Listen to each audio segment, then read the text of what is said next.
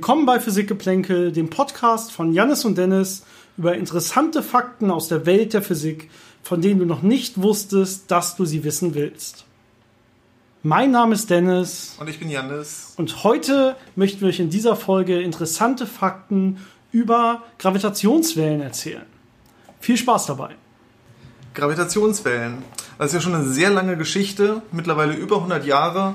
Ähm, angefangen hat Einstein damals 1916, als er seine Relativitätstheorie rausgebracht hat und ähm, damit versucht hat, Gravitation zu beschreiben.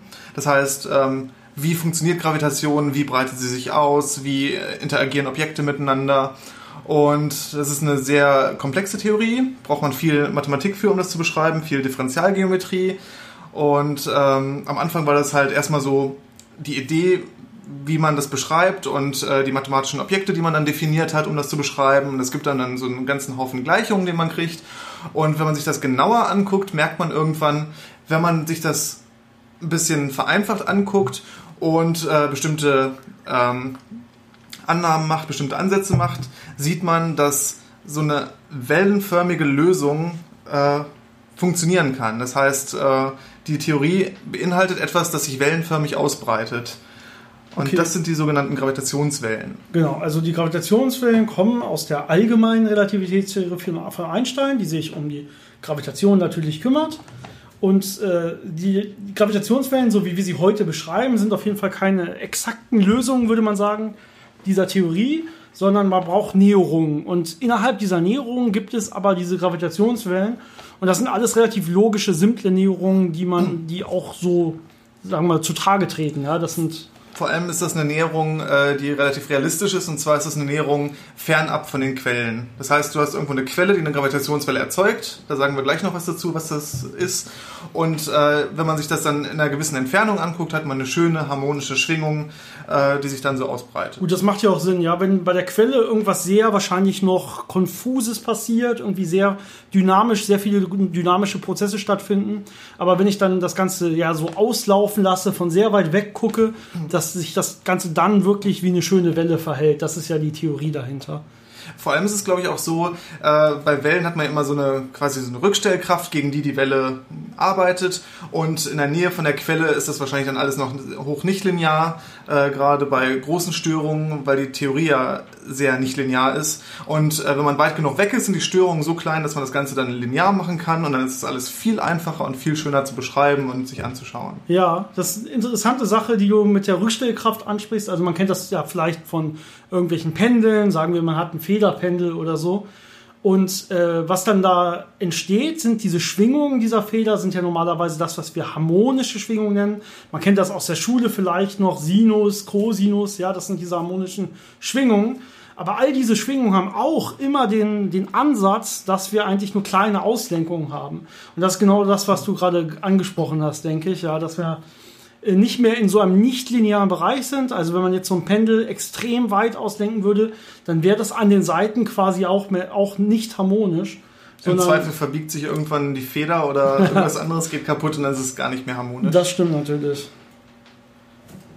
Genau. Und äh, das wurde damals halt dann irgendwann festgestellt, dass das eine Lösung ist. Ähm, man hat dann aber auch relativ schnell gedacht, das ist was, was uns nie in irgendeiner Weise betreffen wird, weil diese Auslenkungen so klein sind, äh, dass man die einfach nicht messen kann. Und äh, das wurde dann halt so ein bisschen theoretisch untersucht, aber nicht weiter beachtet. Und erst sehr viel später hat man dann gemerkt, es liegt vielleicht doch im Machbaren, solche kleinen Änderungen äh, zu messen und nachzuweisen und damit interessante Sachen zu machen. Was, die Frage ist jetzt ja wirklich, was sind das für Änderungen? Also was kann man da jetzt überhaupt messen? Was ändert sich? Also Gravitationswelle geht ja durch das All, durch das Universum und da ist ja erstmal nichts. Also da ist ja nur das Vakuum. Ja, das heißt, man sagt, okay, wir wissen auch elektromagnetische Wellen, also Licht kann sich auch durch das Universum ausbreiten, ohne dass da was ist. Ja, die Äthertheorie wurde schon lange verworfen. Ähm, aber so funktionieren Gravitationswellen ja nicht, sondern was, was ändert sich da? Wie ist da das Prinzip? Ja, es ist noch ein bisschen verrückter, als dass sich einfach irgendwas durch nichts ausbreitet, sondern es ist quasi das Nichts, das sich verändert, und zwar der Raum. Also der Raum ist ja einfach so ein abstraktes Gebilde, das man sich äh, vorstellen kann als eine Ansammlung an Punkten, die irgendwelche Abstände zueinander haben. Und diese Abstände in diesem Raum können sich jetzt als Welle ausbreitend verändern. Okay, das heißt, wenn ich zwei Objekte habe und so eine Gravitationswelle passiert diese Objekte zueinander, dann ändert sich wirklich der Abstand dieser beiden Objekte im Prinzip. Ja? Genau. Und das Verrückte ist halt, dass sich wirklich nur der Abstand verändert, nicht die Position der Objekte. Die Objekte bleiben still an ihrer Stelle, aber der Raum dazwischen dehnt sich und äh, staucht sich und damit verändert sich der messbare Abstand zwischen diesen Objekten, obwohl die Objekte nie was davon merken und einfach ruhig an ihrer Position stehen bleiben. Okay, also du meinst jetzt dehnt sich und staucht sich. Passiert das jetzt, also die kommen, ich gehe mal jetzt bei einer Welle, würde, ich, würde man sich jetzt vorstellen, die kommen jetzt erst aufeinander zu und dann gehen sie wieder voneinander weg. Bei zwei Punkten ist das auch so der Fall. Ja? Genau. Das Lustige bei Gravitationswellen ist noch, dass sie nicht diese einfache, äh, in einer Richtung äh, äh, arbeitende Form haben, sondern dass man sich das so vorstellen muss, wenn man jetzt einen Kreis hat aus irgendwelchen Massen, die da irgendwo in der Gegend rumstehen und so eine Gravitationswelle geht jetzt durch diesen Kreis durch, dann wird dieser Kreis in einer Richtung gestaucht und gleichzeitig in einer anderen Richtung gestreckt. Also wird so richtig schön zu einer Ellipse verformt. Und äh, im nächsten Zyklus geht das dann genau andersrum und das äh, wabert dann immer so hin und her. Genau, also immer wenn ich mir nur zwei Punkte vorstelle, ist es genau das. Sie werden, der, der Raum dazwischen wird verkürzt und gestreckt und verkürzt und gestreckt.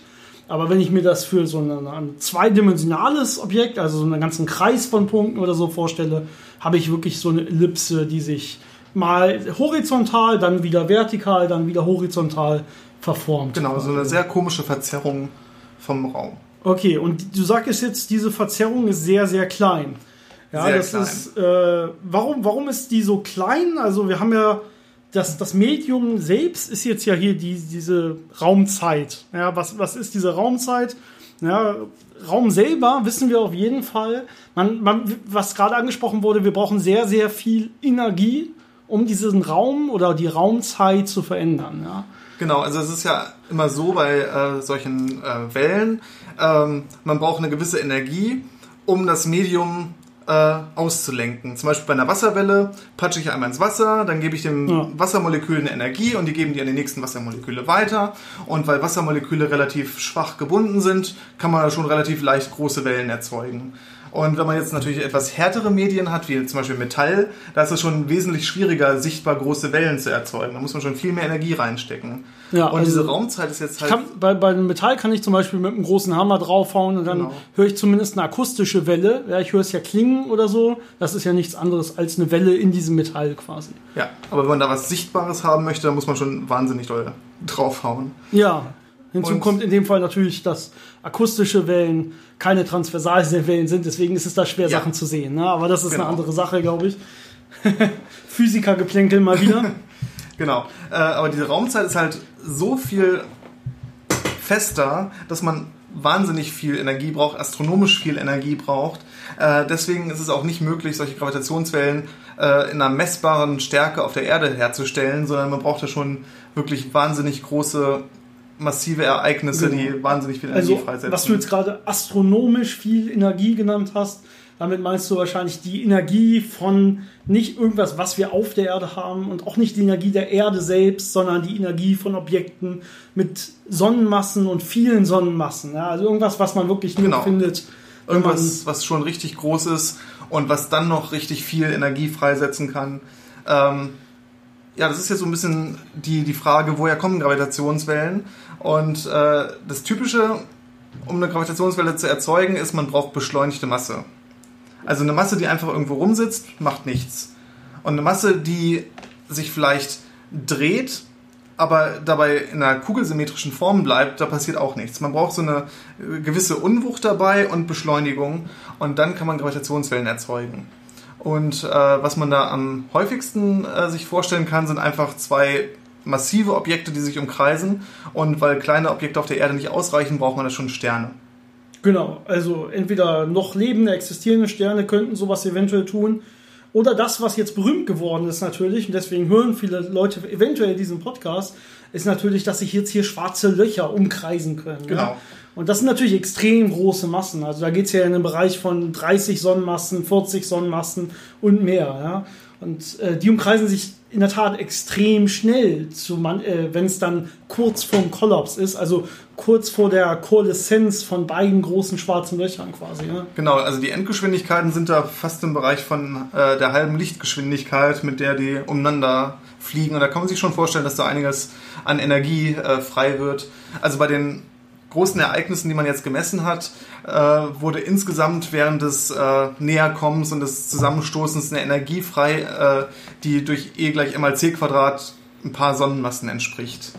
Und wenn man sich vorstellt, so eine Atombombe hier, das ist, äh, ich glaube, ein paar Gramm, wenn überhaupt, an, an Massendefekt oder weniger. Also es ist wahnsinnig klein und hat schon so eine große Wirkung hier und da hat man halt wirklich Sonnenmassen. Das heißt, das ist wahnsinnig viel Energie und das ist halt so viel Energie, dass das in dem Moment mehr Energie, also so ein einzelnes Ereignis mehr Energie äh, abstrahlt, als das gesamte Universum im sichtbaren Bereich äh, an Licht ausstrahlt. Genau, das heißt, theoretisch, wenn das denn jetzt elektromagnetisch, also Licht, sichtbares Licht wäre, wäre das extremst hell und sehr überstrahlend ja. quasi, alles überstrahlend. Dann könnte man sowas auch mit bloßem Auge sehen. Ja. Dann würde man sich irgendwo hinstellen und denken, wow, das ist hell. Und sowas passiert ja in Wirklichkeit dauernd überall im Universum. Das wussten wir vorher nicht unbedingt. Aber jetzt aufgrund der Häufigkeit können wir jetzt schon so eine Art äh, der, der Messung von solchen Sachen, können wir jetzt eine Art, so, so eine Art Statistik machen des Universums. Und wir sehen im Prinzip, dass diese extrem hellen, oder sagen wir nicht hell, weil das wäre jetzt ja falsch, haben wir gerade gelernt, aber extrem energiereichen äh, Aussendungen von Gravitationswellen überall passieren, die ganze Zeit und das zwar sehr häufig. Und das ist ein Bereich, den man sich vorher noch gar nicht angucken konnte. Und bisher guckt man ja in einem Bereich, wo man so schwarze Löcher sieht, zwischen 5, 6, 7 Sonnenmassen von den kleineren bis zu 50, 60 Sonnenmassen von den schwereren, die sich halt umkreisen und dann irgendwann verschmelzen. Man hat aber auch schon Neutronensterne gesehen, die umeinander gekreist sind und sich äh, dann am Ende getroffen haben. Ähm, man kann natürlich auch äh, so Binärsysteme aus dem schwarzen Loch und einem Neutronenstern sehen. Oder wenn man dann in andere Frequenzbereiche guckt, äh, kann man weiße Zwerge sehen, die sich umkreisen. Oder dann irgendwelche Neutronensterne oder schwarze Löcher, die um wesentlich größere schwarze Löcher kreisen. Also es gibt da ganz viele große Objekte, die sich umeinander bewegen und die kann man jetzt alle wunderschön beobachten. Interessant wird es dann auch, äh, wenn dann größere Gravitationswellendetektoren äh, kommen, da können wir dann in der nächsten Folge mehr Details zu erzählen, wie man sowas eigentlich misst und äh, was man dann mit welchen äh, Instrumenten misst. Aber es gibt dann halt auch die Möglichkeit, wenn man große Detektoren hat, ähm, supermassive schwarze Löcher, also ganze Galaxien, die umeinander kreisen und irgendwann verschmelzen, zu beobachten durch Gravitationswellen.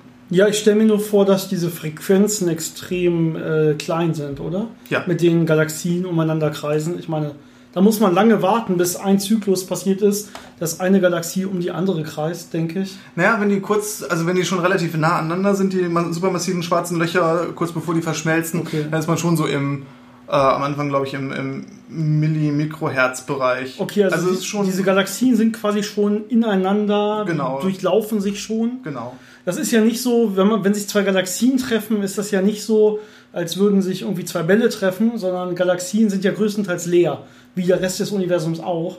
Das heißt, Galaxien können fast ungehindert aneinander vorbeifliegen. Genau, das meiste sich, trifft sich dann nicht. Genau, also direkt treffen nicht. Was natürlich passiert, ist, dass sie gravitativ miteinander wechselwirken können. Aber gerade die supermassiven schwarzen Löcher im Inneren, die kommen sich dann irgendwann schon, also können, häufig können sie ja. sich dann sehr nahe kommen ja. und dann auch irgendwann wirklich so dicht umeinander kreisen, dass sie dann schön Gravitationswellen aussenden und dann kann man das auch sehen.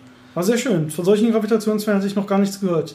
Dafür braucht man wahrscheinlich schon LISA, oder? Genau, das dann. Also Gravitationswellendetektoren, ihr habt es vielleicht schon kurz angedeutet gehört. Wir planen hiernach eine zweite Folge zu machen von dem Podcast, der sich speziell damit beschäftigt, wie wir Gravitationswellen messen und wie solche Gravitationswellendetektoren auf der Erde funktionieren. Da reden wir dann vermutlich auch über LISA, was jetzt ja in Planung ist und dann irgendwann noch besser als LIGO der jetzt diese, diese LIGO-Detektoren, die jetzt diese ersten Messungen gemacht haben, für die es jetzt den Nobelpreis gab, äh, noch besser und bei noch äh, kleineren Frequenzen das Ganze messen kann, in der Tat. Genau. Wie, wie genau müssen wir denn da jetzt messen? Also wir sagen jetzt, das sind so hell, also so energiereich Wenn, aber das ist natürlich weit weg. Das kommt immer Und- drauf an. Ne? Also es gibt ja noch ganz andere Quellen, die wesentlich schwächer sind, ähm, die man auch äh, hofft zu messen oder äh, möglicherweise messen kann.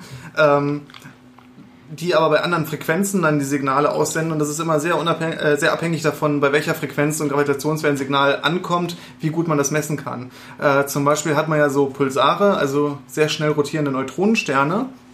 Und wenn die, wie anfangs erwähnt, so eine kleine Unebenheit haben, also nicht perfekt rund sind, dann würden die auch Gravitationswellen aussenden.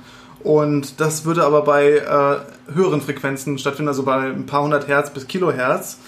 Und da ist die Sensitivität eigentlich nicht mehr so gut wie bei den niedrigeren Frequenzen um 100, 200 Hertz rum, wo man jetzt die schwarzen Löcher gesehen hat.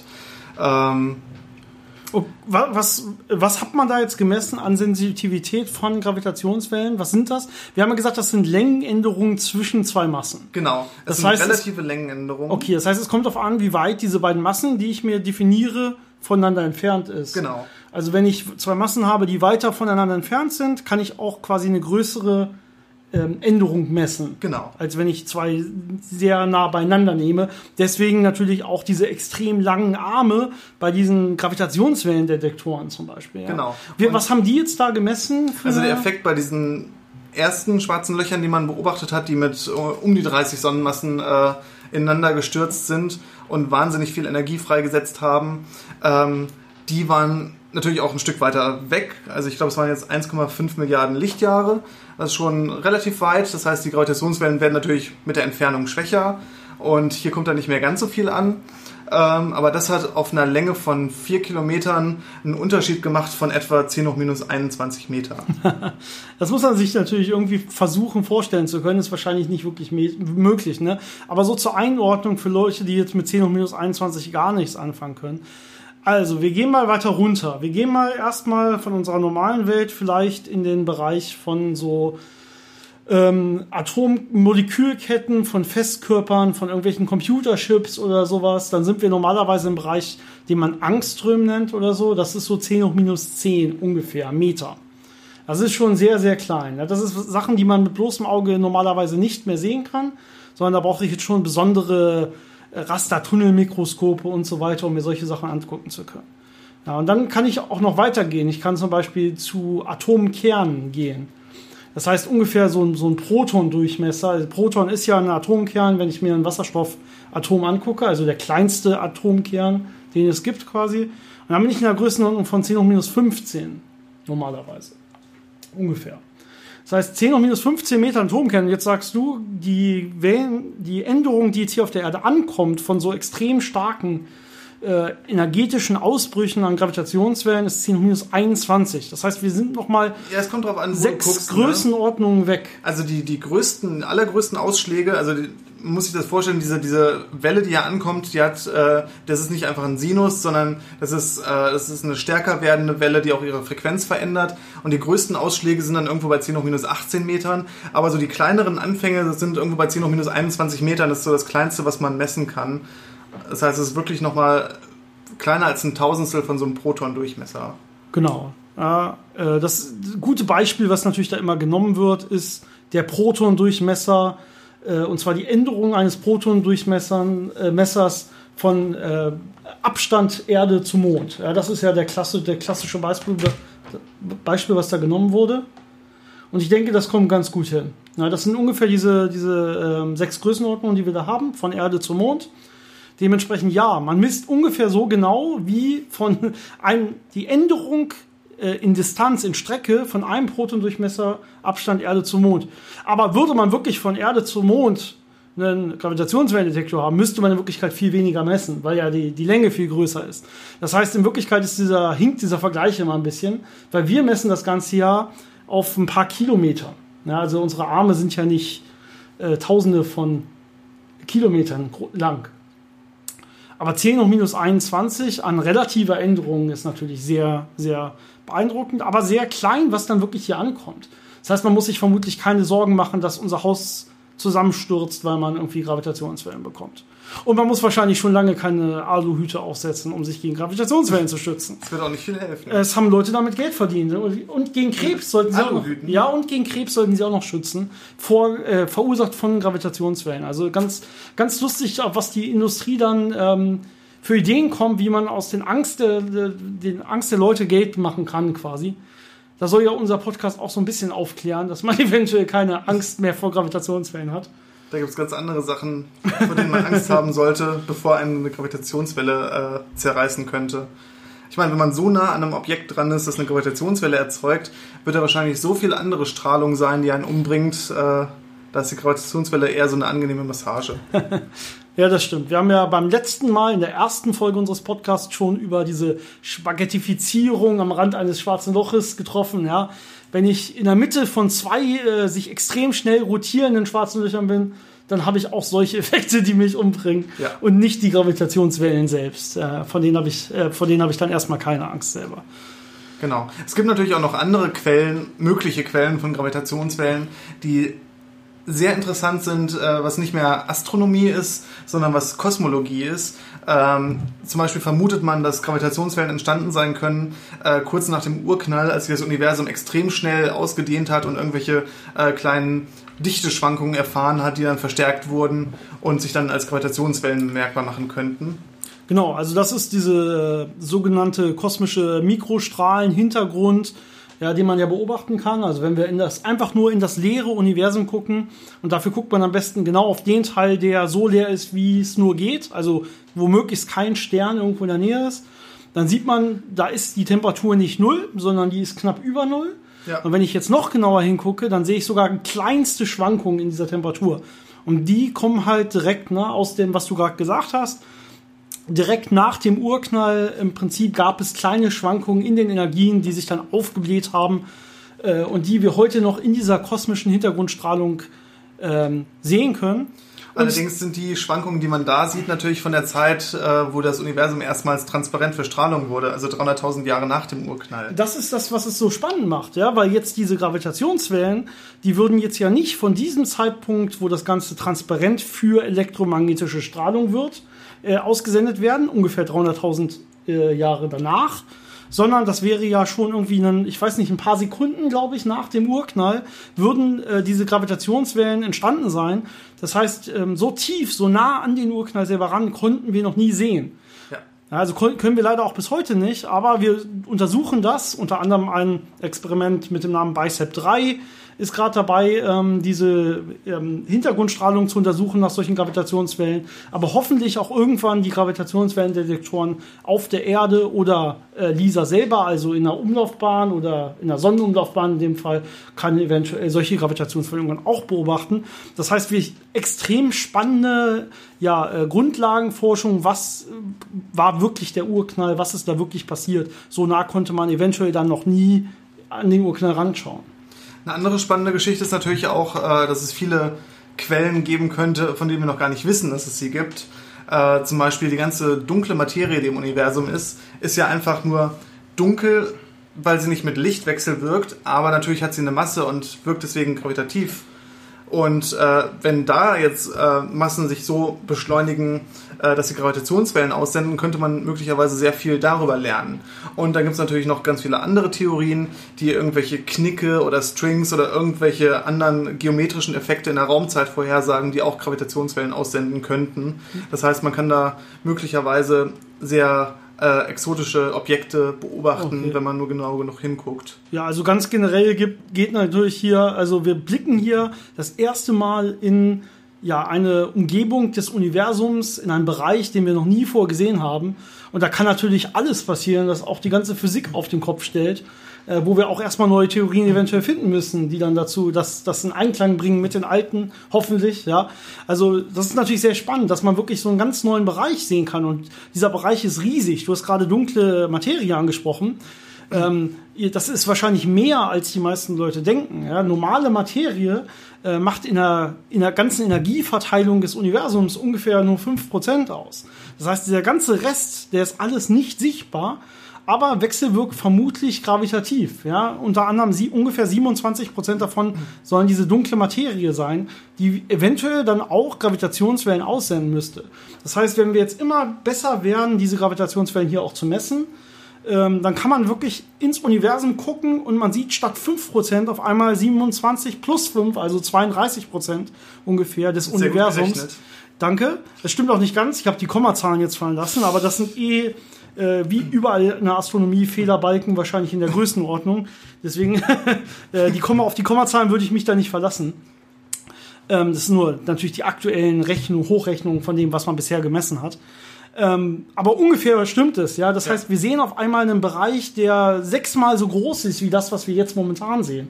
Und natürlich wird, wir wissen, was wir jetzt schon schließen konnten aus allem, was wir jetzt elektromagnetisch beobachten konnten. Aber wahrscheinlich werden einige Rätsel gelöst werden können und umso mehr hinzukommen, wenn wir jetzt wirklich besser werden und äh, wie man das immer so schön sagt, das Universum jetzt hören. Ja, das ist ja die ja. Idee weil diese Frequenzen, die man da jetzt nachher wahrnimmt, also die Frequenzen, mit denen jetzt diese Objekte sich umkreisen und die dann auch dementsprechend die Gravitationswellen nachher haben, sind größtenteils Frequenzen, die im ähm, hörbaren Bereich liegen, Audiofrequenzen.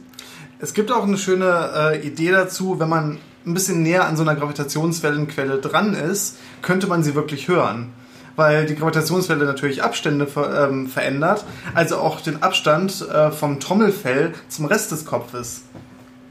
Das heißt, wenn das alles zusammenpasst und das Ohr ist schon sehr empfindlich, könnte man Gravitationswellen theoretisch wirklich hören. Wie sind die Theorien dazu? Also, wenn du so nah dran bist, hast du dann wahrscheinlich mit anderen Effekten nein, nein, nein, Probleme oder das musst du gar nicht so nah dran sein? gar nicht so nah dran sein. Interessant. Das ist sehr empfindlich.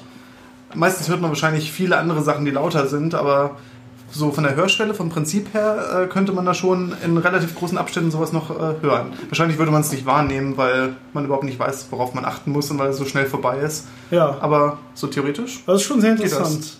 Also unser Ohr auch sehr, sehr empfindlich. Ja? Das hatte ja. ich ja ähm, bei der elektromagnetischen Strahlung unser Organ ist ja das Auge, was auch sehr, sehr empfindlich ist. Das kann ja auch einzelne Photonen sogar wahrnehmen. Ja. Zumindest wenn man weiß, worauf man achten muss, quasi in einem extrem dunklen Raum. Und selbst wenn dann ein einziges Photon kommt, kannst du es im Prinzip sehen. Und offensichtlich ist unser Ohr genauso gut. Und jetzt das, deswegen genau dieses, dieses Universum hören, äh, diese, die, das, dieser Satz macht Sinn bei Gravitationswellen. Also wir haben jetzt wirklich einen kompletten zweiten Sinn hinzugewonnen, mit dem die Physik in das Universum gucken kann. Wir müssen das Ganze jetzt nur noch ausbauen. Also wir müssen das Ohr verbessern. Ja. Aber das Spannende ist natürlich auch, was jetzt auch schon passiert ist äh, in einem Fall, ist, dass man Ohr und Auge kombinieren kann. Das heißt, man guckt mit Gravitationswellen und im optischen und mit allen möglichen anderen Teleskopen, die man so zur Verfügung hat, ob das Röntgen ist oder UV oder sonst was. Und äh, gerade diese Kombination macht es noch so viel spannender, Sachen herauszufinden, weil man von vielen Seiten auf ein Ereignis guckt und ganz viele neue Schlüsse ziehen kann. Äh, zum Beispiel mit diesen Neutronensternen, die man beobachtet hat, wie die verschmolzen sind. Äh, und danach folgt da eine Kilonova, das ist so eine gewaltige äh, Explosion von der Materie, die da frei wird. Und da konnte man feststellen, dass wohl ein sehr großer Anteil unseres Goldes auf der Erde aus solchen Kilonova-Explosionen stammt.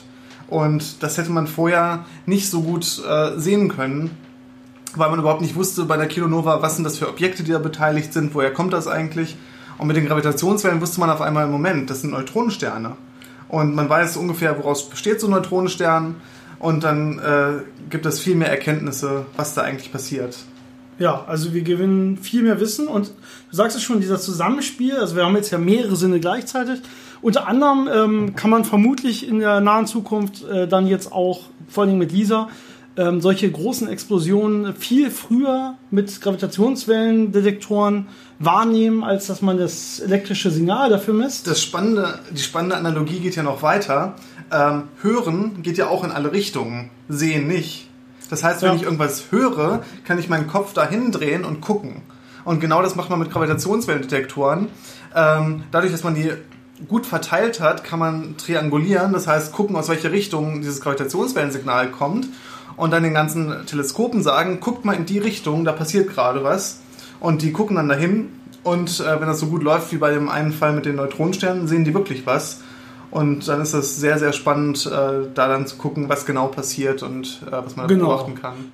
Genau, über die Messungen selber, bei, also wie funktionieren diese Detektoren, da gehen wir beim nächsten Mal noch näher drauf ein. Ähm, aber zur Triangulation, also klar, wir, ein Detektor reicht prinzipiell aus, um eine Gravitationswelle nachzuweisen. Ja, jetzt haben wir aber nicht nur einen, sondern wir haben sogar zwei LIGO-Detektoren in den USA, die relativ weit voneinander entfernt sind. Zusätzlich haben wir den Virgo-Detektor in Italien laufen. Jetzt wird gerade noch LIGO India gerade gebaut und, und fertiggestellt. Kagra wird gebaut in Japan. Und Kagra in Japan. Und Geo 600 in Deutschland, bei Hannover darf man natürlich auch nicht vergessen. Äh, auch wenn er jetzt nicht unbedingt so viel äh, zu der Sensitivität beiträgt aber es ist doch ein nützliches Tool äh, bei bestimmten Ereignissen, um dann noch äh, Informationen äh, gewinnen zu können. Genau, und zusätzlich gibt es natürlich schon jetzt Gespräche über sogar die Next-Gen-Detektoren, also die nächste Generation von Detektoren, die jetzt schon in Planung sind und schon probiert wird, Gelder dafür ranzuschaffen, sodass man noch mehr und noch genauer wird, weil man eben so viel Neues lernen kann, weil man auf einmal so viel mehr sieht. Das macht extrem Sinn. Ja, und im Vergleich zu anderen äh, Projekten, zum Beispiel großen Teilchenbeschleunigern, schluckt das Ganze immer noch relativ wenig Geld, muss man sagen. Ja, das ist ein Bruchteil von dem, was zum Beispiel das CERN jedes Jahr braucht. Und ähm, es ist vielleicht ein bisschen unfair, sowas zu vergleichen, aber äh, weil es gerade auch ein junges Feld ist und in der Teilchenphysik zum Beispiel schon sehr viel entdeckt wurde. Aber in der Teilchenphysik arbeitet man jetzt darauf hin, dann irgendwie ein, zwei neue Teilchen in ein paar Jahren zu finden und muss da sehr viel Geld reinstecken. Und bei Gravitationswellendetektoren hat man halt plötzlich so viele Ereignisse, die man sich angucken kann und so viele kosmische Objekte, die man beobachten kann. Also es ist also ein sehr, sehr reiches, junges Feld, wo man noch sehr viel äh, Neues lernen kann. Deswegen ist das gerade sehr spannend. Das stimmt. Also ich bin sehr gespannt auf Lisa. Das wird ja schon bald fliegen, bald in Größenordnung 10 Jahre, vielleicht 15 Jahre, je nachdem, wie es so, wie es sich dann nachher ergibt. Aber ähm, ähm, also, ne, das werden dann diese drei, also ein Laser, Gravitationswellendetektor im, im All mit extrem langen Armen. Wir haben ja schon gelernt, das äh, macht es einfacher, Gravitationswellen zu entdecken. Das heißt, die Sensitivität wird dementsprechend größer. Äh, und extrem kleinen Störungen, weil hier haben wir natürlich immer die Seismik der Erde, ja, der ganze Boden bewegt sich immer, äh, man muss es extrem gut abschirmen, aber 100% geht's nie und das ist immer besser, gerade bei diesen kleinen Frequenzen, die dann durch die Seismik gestört werden. Außerdem wenn man ist die Erde auch einfach zu klein dafür. Geht. Und die Erde wird irgendwann zu klein, in der Tat. Ne? Also wir haben ja natürlich die Begrenzung der Fläche der Erde. Und wir können eigentlich, wir können ja auch keinen Laser äh, um die Erde schicken, weil die Erde nun mal rund ist und das Licht sich halbwegs gerade im Gravitationsfeld leicht gebogen, aber nicht so wie die Erde, ja, äh, bewegt. Das heißt, du kannst, äh, irgendwann hast du da auch Probleme, äh, die Länge noch, also die, die, Detektoren noch länger zu machen. Das geht einfach nicht mehr äh, in, auf der Erde, deswegen gehen wir jetzt auch ins Weltall selber. Wird, ist auf jeden Fall eine sehr spannende Zeit äh, so der Beginn der ja, Gravitationswellen Astronomie, wie man immer so schön sagt bei uns. Ja. Ähm, ich glaube, das waren jetzt so die wichtigsten Sachen, die man wissen muss äh, zu den Themen, was Gravitationswellen eigentlich sind und äh, so einige Beispiele, wo die eigentlich herkommen können und natürlich auch, äh, wer ist als erstes drauf gekommen.